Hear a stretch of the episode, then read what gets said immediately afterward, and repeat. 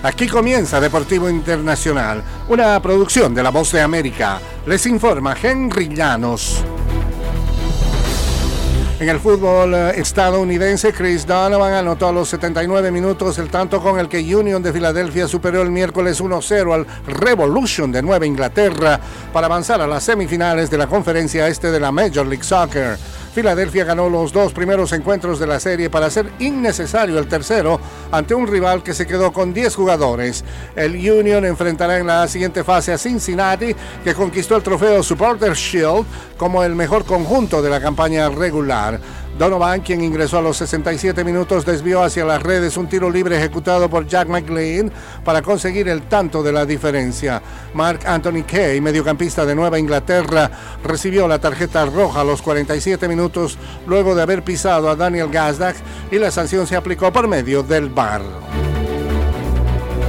En el béisbol de grandes ligas, la pugna para hacerse de los servicios del superastro Shohei Otani mediante un contrato estratosférico en el mercado de agentes libres comenzó de manera más bien clandestina. Es un jugador especial y eso es todo lo que puedo decir, dijo Chris Young, gerente general de los Rangers de Texas, campeones flamantes de la Serie Mundial. Vamos a estar interesados en analizar todo lo que esté disponible y que nos pueda hacer mejores, manifestó Brian Cashman, gerente general de los Yankees de Nueva York. Podríamos hacer algunas preguntas, pero no puedo decirles si nos lanzaremos a esto, comentó Dana Brown, gerente general de los Astros de Houston.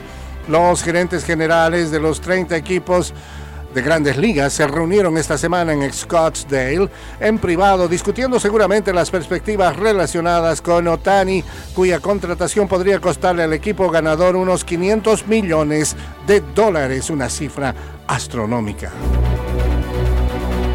En el fútbol internacional, Andriy Lunin atajó un penal en los albores tras reemplazar de último minuto a Kepa Rizabalaga y Real Madrid avanzó a la fase de eliminación directa de la Liga de Campeones por vigésima séptima ocasión consecutiva el miércoles, merced a una goleada de 3-0 sobre Braga. Fue una buena noche para los equipos españoles. Real Sociedad también sellaba su boleto a octavos de final cuando restan dos fechas superando 3-1 a otro conjunto portugués, el Benfica. En cambio, Manchester United sufrió la derrota en otro partido enloquecido 4-3 ante Copenhague. Bayern de Múnich e Inter cosecharon sendas victorias y estarán en la etapa siguiente gracias a goles postreros de sus eficaces delanteros Harry Kane y Lautaro Martínez. Así anda el fútbol. Y hasta aquí Deportivo Internacional de la Voz de América.